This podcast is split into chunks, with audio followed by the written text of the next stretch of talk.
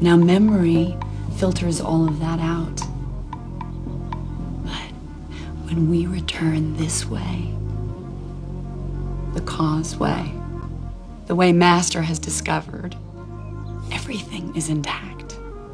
The Master is a fine movie, but also a rather difficult one.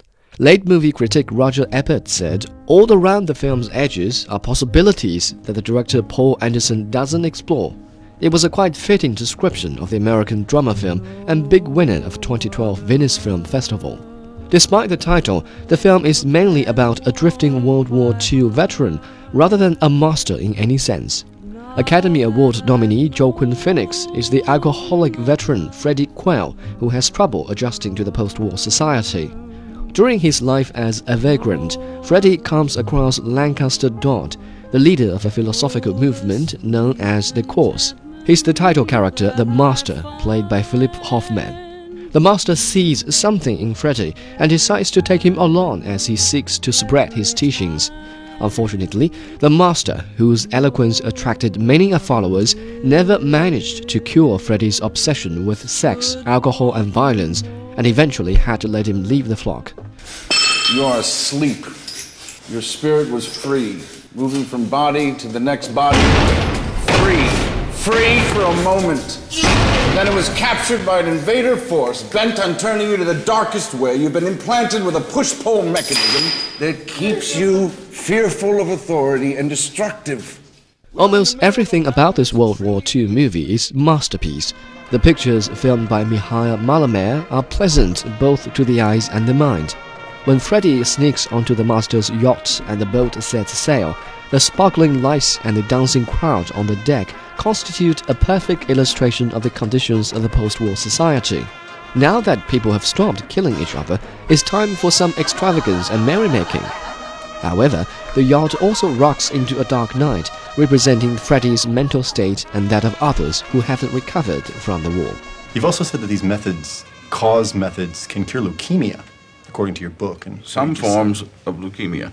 In being able to access past lives, we are able to treat illnesses that may have started back thousands, even trillions of years.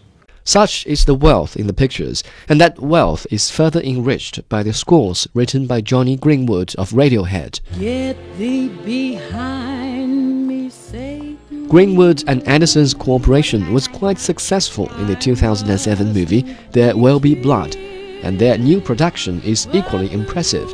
To quote Ryan Bray on Consequence of Sound, as with Blood, Greenwood's soundtrack captures the fear, neurosis, and paranoia of a world gone haywire almost note for note, complementing the film's weighty themes with sounds equally as menacing.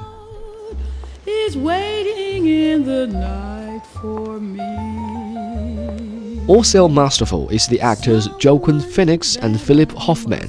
They each present their characters to the fullest extent. Phoenix's hunched back, twisted lip, and blurry pronunciation deliver a very unstable character, while Hoffman's prowess with words makes him a very authentic cult leader. However, Roger Ebert had some doubts. He asked, It has two performances of Oscar caliber, but do they connect? The answer lies in the only weak link of the masterpiece, that is, the story. I do many, many things. I am a writer, a doctor, a nuclear physicist, a theoretical philosopher.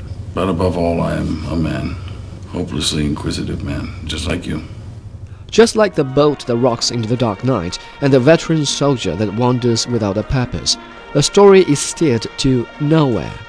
Despite some occasional insight into human psychology, the story is largely a record of some vagrants' random encounters.